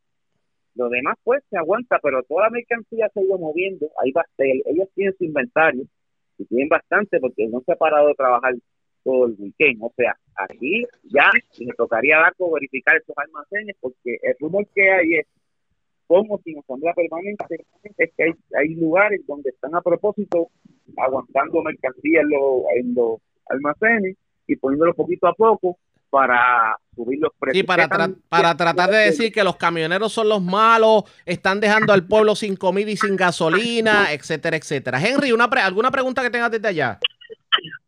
Eh, ¿Ustedes están preparados? ¿Esto es de 24 horas o porque puedo entender de que los almacenes, los supermercados, los más afectados tengan suficiente mercancía y el efecto no sea tanto? ¿Cuánto, ¿Cuántas horas ustedes van a, van a detener esto o lo van a continuar este, para que tenga el efecto real este, en, pues, en los lugares? Nosotros estaremos en la asamblea permanente hasta tanto se resuelva el impasse. O sea, que es indefinido. Hasta tanto se resuelva el impasse. Por lo tanto, o sea, o sea, si por ejemplo, si el go- si los si el tranque continúa en un mes, en un mes los camiones no salen. Bueno, en el 78 fue 38 días. Y en el 2005 fueron tres días y fueron tres días graves. Oye, y otra cosa, por lo que veo, quienes pagan siempre los platos rotos somos los que compramos, porque si Mida sube los precios, el consumidor paga. Si ustedes detienen el país, el consumidor paga las consecuencias. O sea, que es que el paro lo coge el consumidor por todos lados y entonces, pues, el consumidor no va a estar ni de acuerdo ni con ustedes ni con Mida. Pues mira, yo quiero decirte que esos que transportan la carga son también consumidores, hermano. Son consumidores porque tras que mueven la carga y tienen que cubrir sus gastos, también compran en el supermercado porque no son robots. O sea, que son parte del pueblo. Ahora, cuando sucedió el huracán María, estos mismos compañeros a los que usted se refiere son los que le cortaron los móviles a sus camiones para salir y llevar este todo a las personas, a los damnificados, son los que con sus máquinas fueron limpiando las calles y sacando todo a su lado para por lo menos tener este paso, ¿no? Eh, y lo que están pidiendo es lo justo, que es que se cumpla la ley.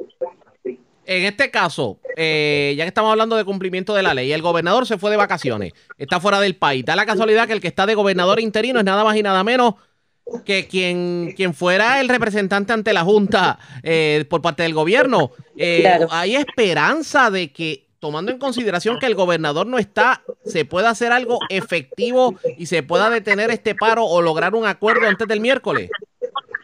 Bueno, la bola está en la cancha de ellos. El señor, creo que es Omar Marrero. Omar Marrero, si me sí. equivoco. Eso es correcto. Sí, este, cu- cuando la Junta pidió que se desregulara todo por orden de fortaleza, ellos hicieron caso omiso.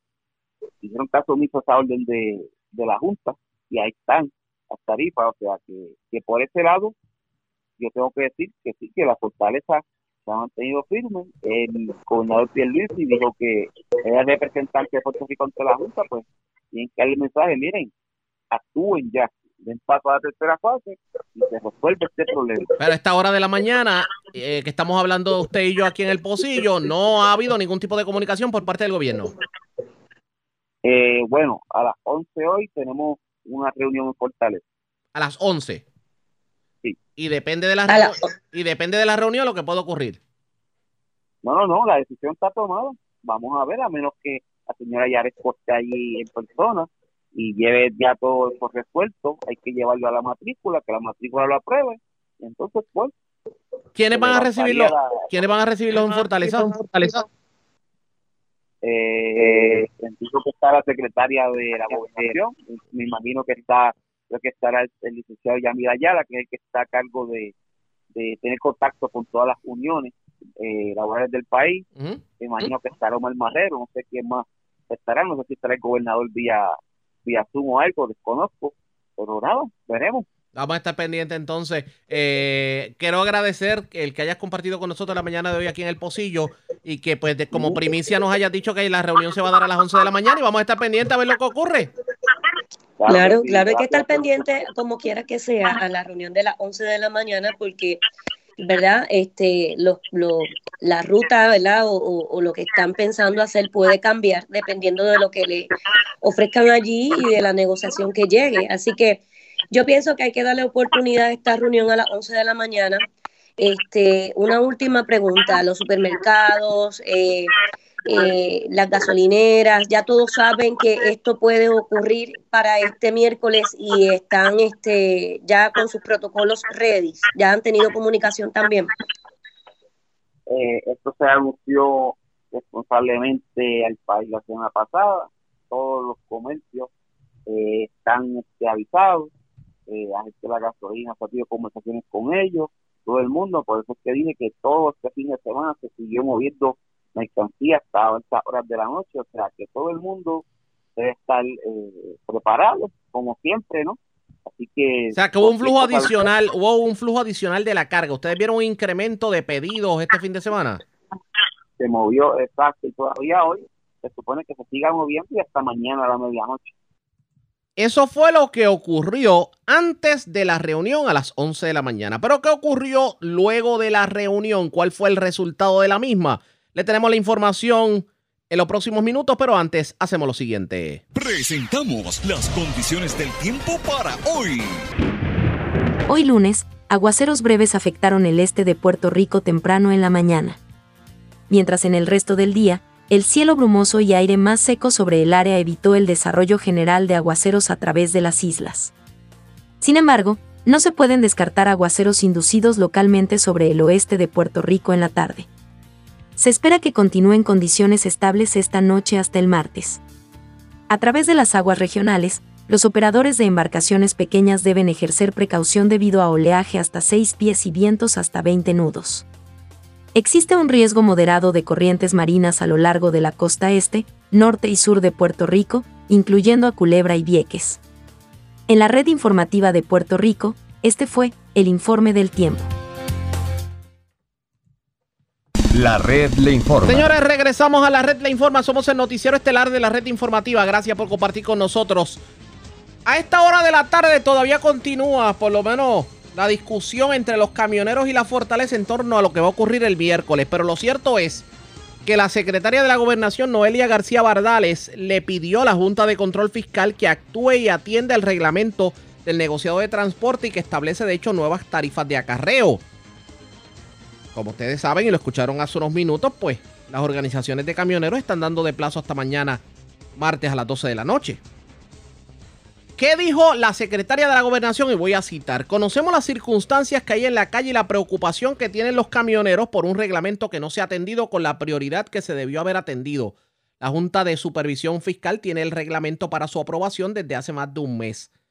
Y la secretaria dijo que el negociado de transporte está haciendo valer el reglamento temporero, pero aseguró que lo ideal sería que la Junta apruebe el reglamento para que el camionero pueda tener un escenario legal sólido para conocer la realidad. Y de igual forma, dijo que ha sostenido repetidas reuniones con ambas partes y dijo que la Junta es consciente del ultimátum que le han dado los trabajadores. Otra cita de Noelia García Bardales. La Junta de Supervisión Fiscal lo sabe y debería actuar con la urgencia que esto incide en Puerto Rico. Nuestra solicitud a la Junta es un llamado de urgencia. Conocemos la ansiedad que hay en la calle, no hay necesidad, el reglamento puede considerarse, ellos pueden integrar otras estrategias, así que el llamado es a la Junta que actúe, sentenció la funcionaria. La bola está en la cancha de la Junta de Control Fiscal. Mañana vamos a resumir lo que ocurrió en el cónclave en la fortaleza. Ahora cambiamos de tema porque este fin de semana varias organizaciones sindicales encabezadas por la UTIER celebraron una marcha en protesta por el contrato de Luma Energy con la Autoridad de Energía Eléctrica. La comitiva de hecho salió cerca de la una de la tarde del domingo desde el Parque Luis Muñoz Rivera, se detuvo en el Capitolio y luego también se detuvo en la fortaleza. ¿Qué ocurrió en la manifestación? Vamos a escuchar lo que tuvo que decir en la fortaleza el líder de la UTIER, Ángel Figueroa Jaramillo. Todos los días, la compañía que tenía la expertise, que tenía el conocimiento, que le pagamos 163 millones para que aprendiera, hoy deja a miles y miles y miles de hombres y mujeres, de madres y padres sin servicio eléctrico. ¿Y qué hace el señor gobernador? Se va de viaje. A él no le importa quedarse sin servicio porque hay una planta que enseguida le da servicio. Pero al país que duele, a los pequeños comerciantes que hoy están sufriendo el desmadre de Luma, al gobernador no tiene respuesta. Ahora bien, Quiero decirle algo a nuestro pueblo. Sin lugar a duda, después de un año y 47 días, ya no hay duda alguna de lo que se de las consecuencias de este contrato. Pero no basta con saberlo, no basta con expresarlo en las redes sociales. Hay que salir a la calle, hay que salir a la calle a llevar la protesta, hay que salir a la calle a llevar la molestia, porque en las redes sociales y en las casas se resuelve este desmadre de Luma. Hoy, estos primeros 30 días, hubieron personas que conocen a uno que estaban calladas, porque como dijo la secretaria de la gobernación, esto es un dolor de crecimiento. A esas personas me llaman y me dicen, tres puntitos. Se me dañó el motor de la piscina. Se me dañó la nevera nueva. Se me dañó esto. Se me dañó lo otro. Pero no basta con decirlo ni reclamarlo, hay que salir a la calle a luchar. Hay que salir a la calle a jorobar.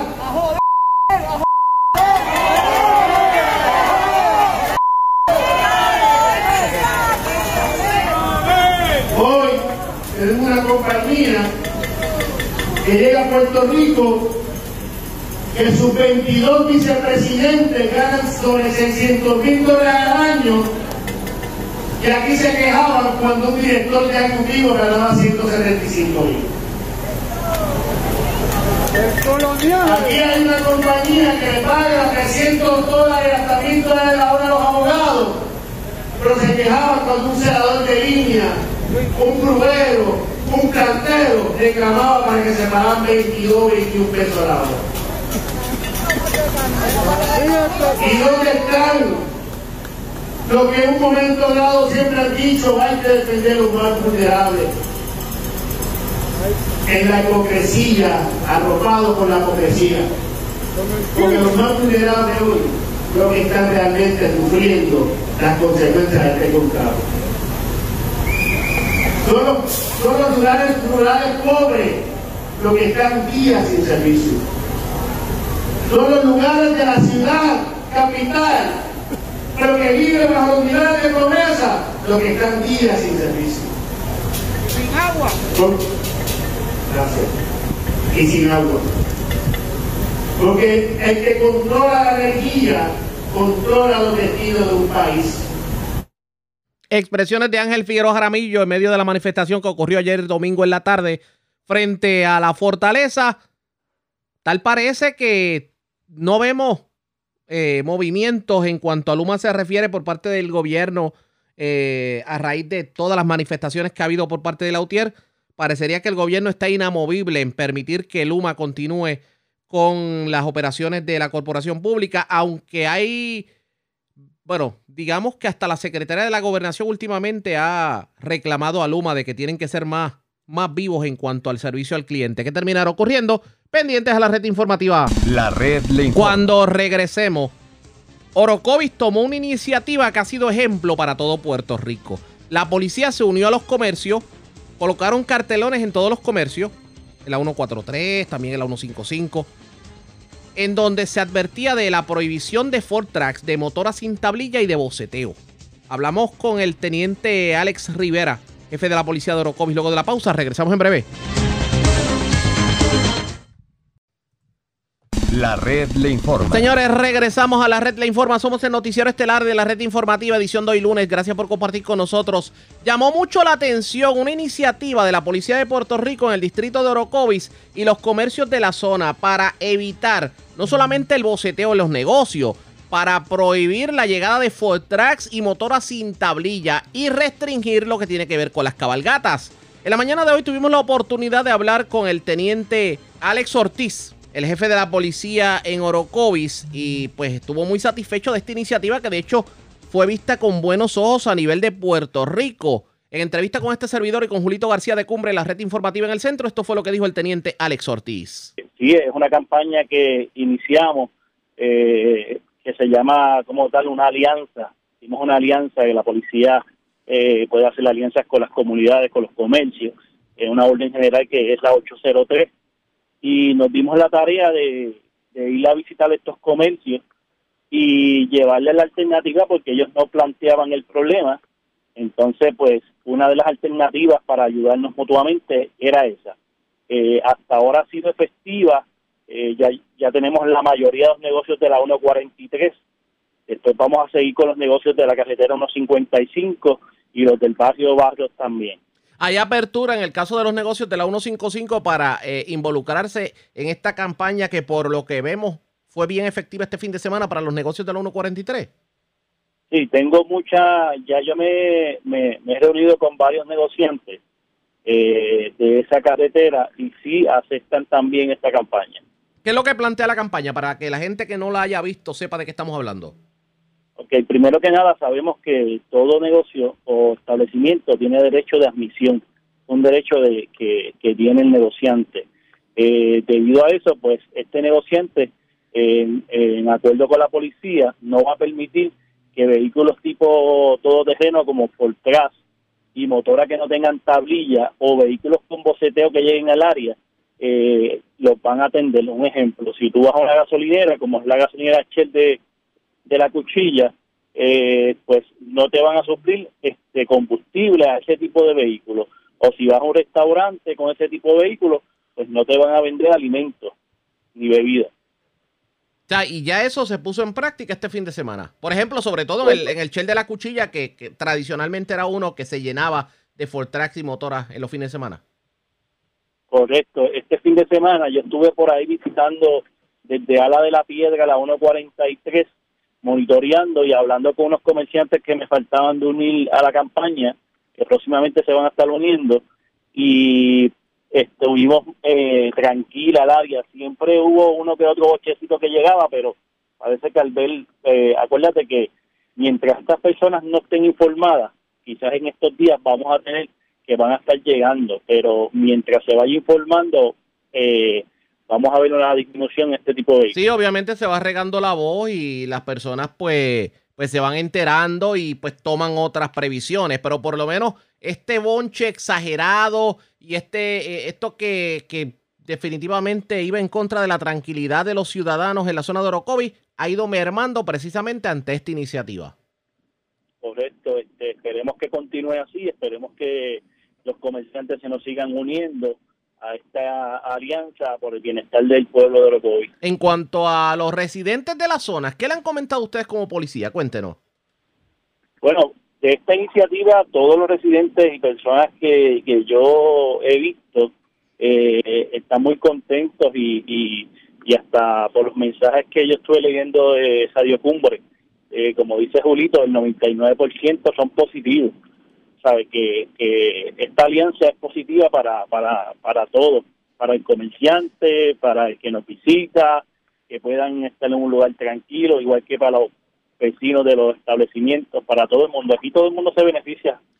Vamos a la ley, vamos a lo que dice la ley. Vamos a hablar del boceteo, vamos a hablar de los Fortrax y de las tablillas, de las motoras sin tablilla. ¿A qué se exponen aquellos que sean, digamos, sorprendidos en medio del boceteo o en medio, por ejemplo, de o conduciendo un Fortrack o una motora sin tablilla?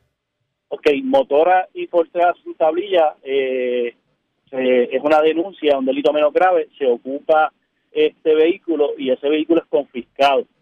Eh, pierde el, ve el vehículo, este no se les regresa.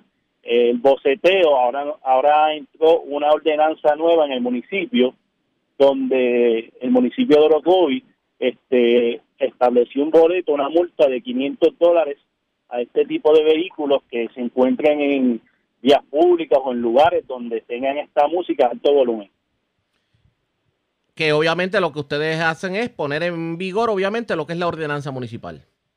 Correcto.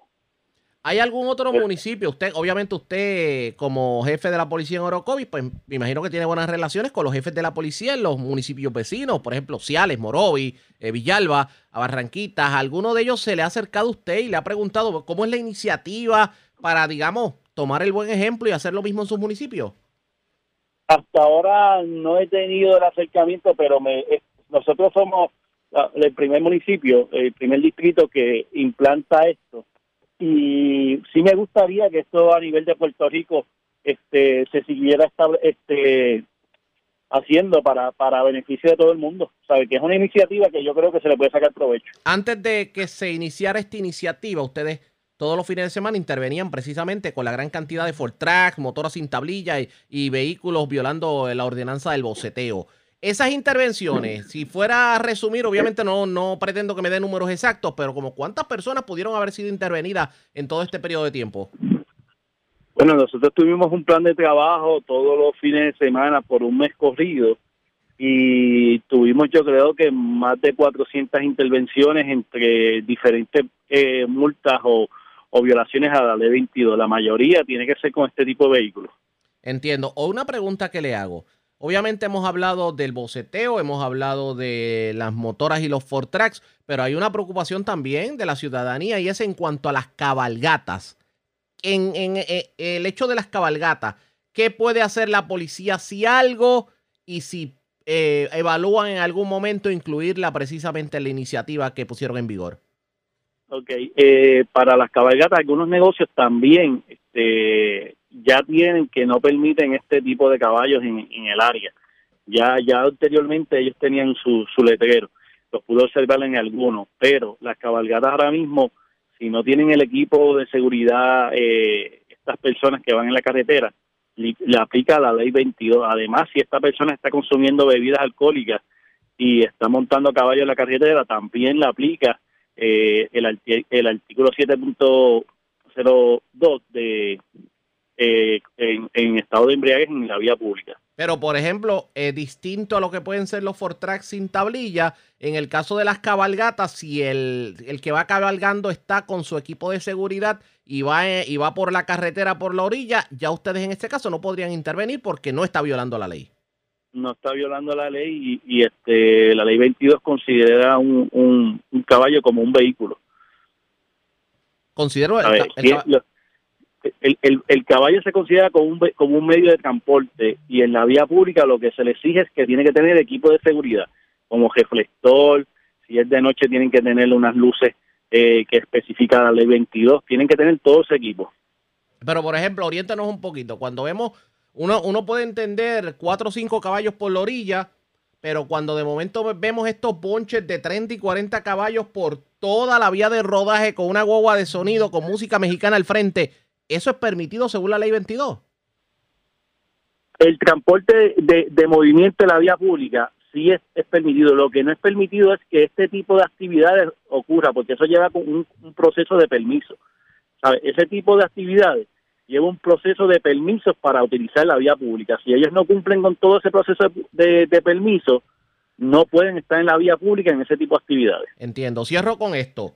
La iniciativa que ustedes pusieron en vigor este fin de semana, pues digamos que fue viral a nivel de todo Puerto Rico. Tanto así que tanto el comisionado de la policía y el jefe de seguridad pública elogiaron lo que fue la, la iniciativa que obviamente iniciaron ustedes.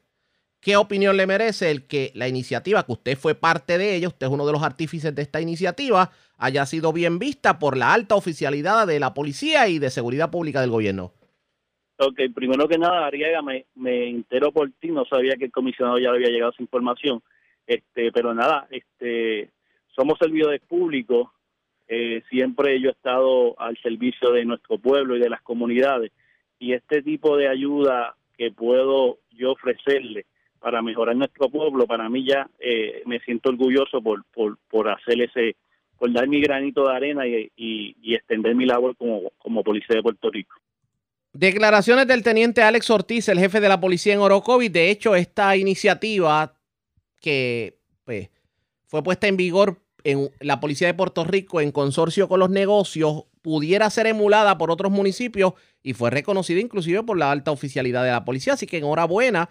Eh, Este fin de semana sí vimos una, digamos que una merma en cuanto a lo que tiene que ver con estos, con estos vehículos en las diferentes vías de rodaje. Así que hay que ver qué va a ocurrir a partir de las próximas semanas. La red le Da informa. la pausa, regresamos a la parte final del Noticiero Estelar de la red informativa. La red le informa. Bueno, señores, regresamos esta vez a la parte final del Noticiero Estelar de la red informativa de Puerto Rico. ¿Cómo está Estados Unidos? ¿Cómo está el mundo a esta hora de la tarde? Vamos a la voz de América.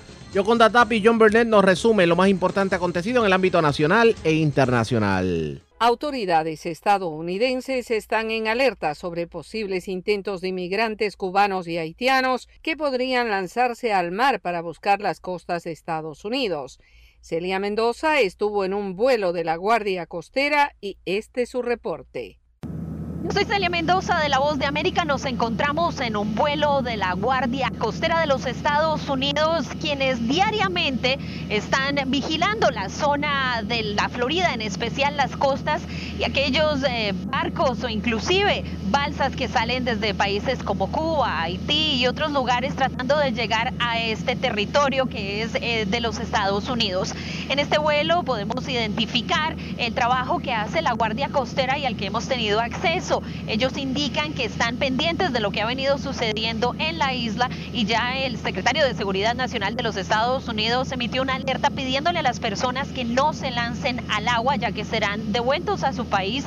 Estas aeronaves tienen un equipo de trabajo, los cuales están constantemente vigilando el agua y también trabajan en coordinación con los botes que se movilizan para realizar las operaciones de, de búsqueda y también de rescate. Dentro de esta aeronave aeronave. Ellos eh, tienen la posibilidad de entregar de inmediato botes inflables, chalecos salvavidas, agua. La parte de atrás de esta aeronave se abre y esto es lo que permite que las personas que están dentro de esta misión puedan tener acceso a estos individuos. Algo que es importante para las autoridades es tener en cuenta que muchas de las condiciones del clima se convierten en un factor difícil para aquellas personas que se lanzan al agua. Las autoridades aseguran que en época de eh, tormentas y en especial de huracanes es mucho más difícil para ellos sobrevivir las condiciones. Por ahora me despido. Cubanos exiliados llegaron a Washington, D.C. desde diferentes lugares del país para pedir al gobierno del presidente Joe Biden apoyo para los que protestan en Cuba. Jacopo Luzzi tiene el reporte. Cientos de cubanos que viven en Estados Unidos se reunieron en Washington, D.C. frente a la Casa Blanca para manifestar y pedir acciones a la administración Biden por lo que está ocurriendo en Cuba, donde los ciudadanos salieron a la calle desde la semana pasada para protestar con el gobierno que respondió a las protestas con la violencia. Los manifestantes llegan desde varios estados, algunos directamente desde Miami y con banderas, carteles y cantos están tratando de enviar un mensaje muy claro al presidente Biden que respondió ahora y dijo que podrían pero enviar vacunas a Cuba, por ejemplo, pero están viendo las vías porque Cuba no está en el mecanismo COVAX, el sistema de distribución del OMS.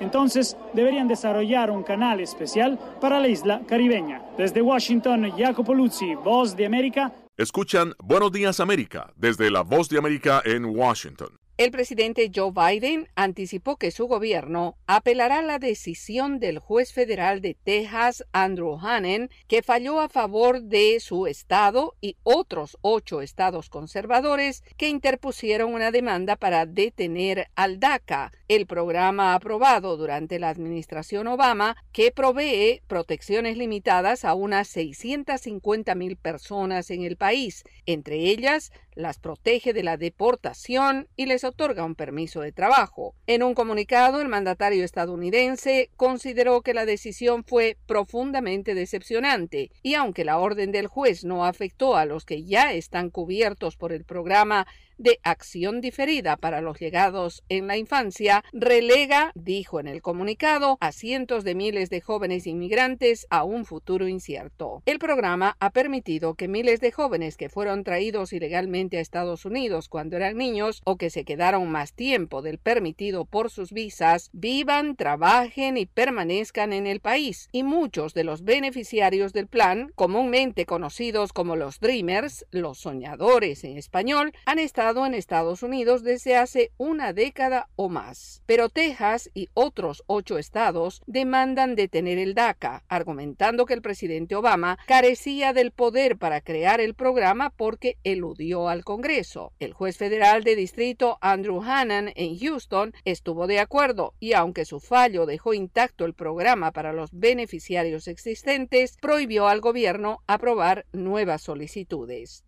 Estados Unidos experimenta un aumento de contagios y hospitalizaciones a causa de la variante Delta del COVID-19 y las autoridades alertan sobre un nuevo avance de la pandemia, informa Judith Martín. La variante Delta del COVID-19 continúa causando estragos en el sistema de salud estadounidense y las autoridades sanitarias alertan del riesgo de esta nueva mutación que es más contagiosa que las anteriores y podría causar una enfermedad más grave. Desde los Centros para el Control y la Prevención de Enfermedades, su directora Rochelle Walensky mostró preocupación por el rápido avance de esta variante entre las personas que todavía no se han vacunado. Esto se está convirtiendo en una pandemia de las personas no vacunadas. Estamos viendo brotes de casos en partes del país que tienen una baja cobertura de vacunación, porque las personas no vacunadas están en riesgo y las comunidades que están completamente vacunadas generalmente están bien. Más del 40% de los estadounidenses todavía no se ha vacunado, una realidad sorprendente en una nación donde cuentan con todos los recursos necesarios para inmunizarse. El motivo, algunos apuntan a la desinformación, y así lo afirmó el cirujano general de Estados Unidos, el doctor Vivek Murthy, y destacó que la información errónea quita la libertad de tomar decisiones informadas sobre nuestra salud y la salud de nuestros seres queridos, y añadió. Durante la pandemia de COVID-19, la desinformación sobre la salud ha llevado a las personas a resistirse a usar máscaras en entornos de alto riesgo. Les ha llevado a rechazar tratamientos probados y a optar por no vacunarse. En una nota personal, es doloroso para mí saber que casi cada muerte que estamos viendo ahora por COVID-19 podría haberse evitado. Judith Martín Rodríguez, Voz de América. Y en otra noticia destacada, la salida de tropas estadounidenses de Afganistán provoca preocupaciones en Rusia por el futuro en Asia Central. El informe con Héctor Contreras. El retiro de tropas estadounidenses de Afganistán está planteando interrogantes sobre quién llenará el vacío de poder dejado por Estados Unidos. En Moscú, los funcionarios del Kremlin están mirando con preocupación los recientes avances de los talibanes y analizan cómo esto podría afectar a los estados vecinos de Asia Central. El ministro de Relaciones Exteriores de Rusia, Sergei Lavrov, se refiere al tema. Estados Unidos no solo está retirando sus tropas de Afganistán, se están retirando y admitiendo el fracaso de su misión de 20 años.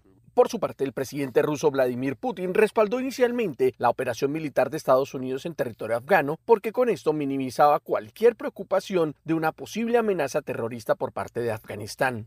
Pero ahora que Estados Unidos está saliendo, los analistas dicen que el Kremlin está abiertamente preocupado por la reanudación de los combates y la cantidad de refugiados que pueden llegar a las naciones vecinas de Asia Central lo que permitiría que el extremismo islámico se extienda en una región tradicionalmente dominada por Moscú. El analista Alexander Goltz opina sobre esta situación. Pensando en su propia seguridad, Rusia no tiene más remedio que interferir en las repúblicas de Asia Central en caso de que la situación sea inestable. Después de haber librado su propia guerra que duró casi 10 años en Afganistán en la década de 1980 y que terminó con una derrota para los rusos, pocos piensan que el Kremlin esté ansioso por participar de nuevo militarmente en territorio afgano. Héctor Contreras, Voz de América, Washington. Nicaragua conmemora el triunfo de la Revolución Popular Sandinista en medio de una de las peores crisis sociales que enfrenta el gobierno revolucionario. Daliano Cañas reporta. Hoy Nicaragua conmemora el 42 aniversario del triunfo de la Revolución Popular Sandinista que puso fin a la dictadura de la familia Somoza en medio de una seria crisis social que agobia al gobierno revolucionario que permanece en el poder desde 2006 cuando el ex guerrillero Daniel Ortega fue elegido nuevamente como presidente de Nicaragua. La respuesta combativa del gobierno sandinista contra las protestas sociales en 2018 que dejaron más de 300 muertos así como las constantes violaciones a los derechos humanos que muchos nicaragüenses consideren que el gobierno sandinista enterró los ideales revolucionarios. En entrevista con La Voz de América, el sociólogo, cofundador del Frente Sandinista de Liberación Nacional y ex compañero de armas de Daniel Ortega, Oscar René Vargas, dijo que existe una mutación total en el actual presidente que pasa por una ruptura con los principios que motivaron la lucha contra la dictadura somocista. Han hipotecado el legado histórico del sandinismo y de Sandino. Entonces ahora para muchas personas, el sandinismo representa la represión. Vargas está exiliado en Costa Rica, perseguido por el gobierno de cuya revolución fue un gran protagonista y que hoy pide su captura, una realidad de la que no han podido escapar otras figuras emblemáticas del sandinismo. La respuesta de la dictadura ha sido la represión que ha llevado a algunas personas a la, a la, cárcel. En tanto, el presidente Daniel Ortega señaló durante su última aparición pública que su gobierno sigue luchando por los ideales sandinistas. Estamos librando las batallas que tenemos que librar. ¿Quién se va a olvidar cómo se juntaron y cómo destrozaron? Mientras el país encamina las elecciones generales con seis precandidatos presidenciales en la cárcel, Daliano Caña, Voz de América, Nicaragua. En tanto y en medio de hechos de violencia en estados como Michoacán y Guanajuato, el presidente Andrés Manuel López Obrador extrema esfuerzos para arrebatar a los jóvenes de las manos de bandas criminales, aplicando programas sociales. Sara Pablo tiene este informe. En las últimas semanas han ocurrido diversos eventos de violencia en varios estados de México. En Michoacán, Guanajuato y Zacatecas se han registrado enfrentamientos entre bandas criminales e incluso en Tamaulipas, en la ciudad fronteriza de Reynosa, un comando armado atentó contra la población y mató a 15 personas. El presidente Andrés Manuel López Obrador ha señalado que no se prevé un cambio de estrategia y lo más importante es atender las causas, demostrar que funciona un plan que no está basado en el uso de la fuerza. El mandatario mexicano visitó este fin de semana la montaña baja de Guerrero y la Costa Chica, región de cultivos de amapola, planta de donde se extrae el opio, y zona con altos índices de violencia derivada de la confrontación entre grupos delincuenciales. Desde Chilapa, región donde horas antes fue encontrada muerta Marisol Peralta, reconocida diseñadora de modas, el Ejecutivo apuntó que la batalla que eligió librar contra el crimen organizado es por los jóvenes. Para ello, apuesta al programa social Jóvenes Construyendo el Futuro, mediante el cual los adolescentes reciben 4.300 pesos, equivalentes a unos 216 dólares mensuales, a cambio de aprender un oficio. Dijo que esto es lo que obtienen los llamados halcones dedicados a vigilar las calles para el crimen, informó Sara Pablo para La Voz de América desde el estado de Guerrero, en México. La red le informa. Bueno, señores, enganchamos los guantes. Regresamos mañana martes a las 3 de la tarde, cuando nuevamente a través de Cumbre, de Éxitos 1530, de X61, de Radio Grito y de Red 93, que son las emisoras que forman parte de la red informativa de Puerto Rico, le vamos a llevar a ustedes resumen de noticias de mayor credibilidad en el país. Hasta entonces, que la pasen bien.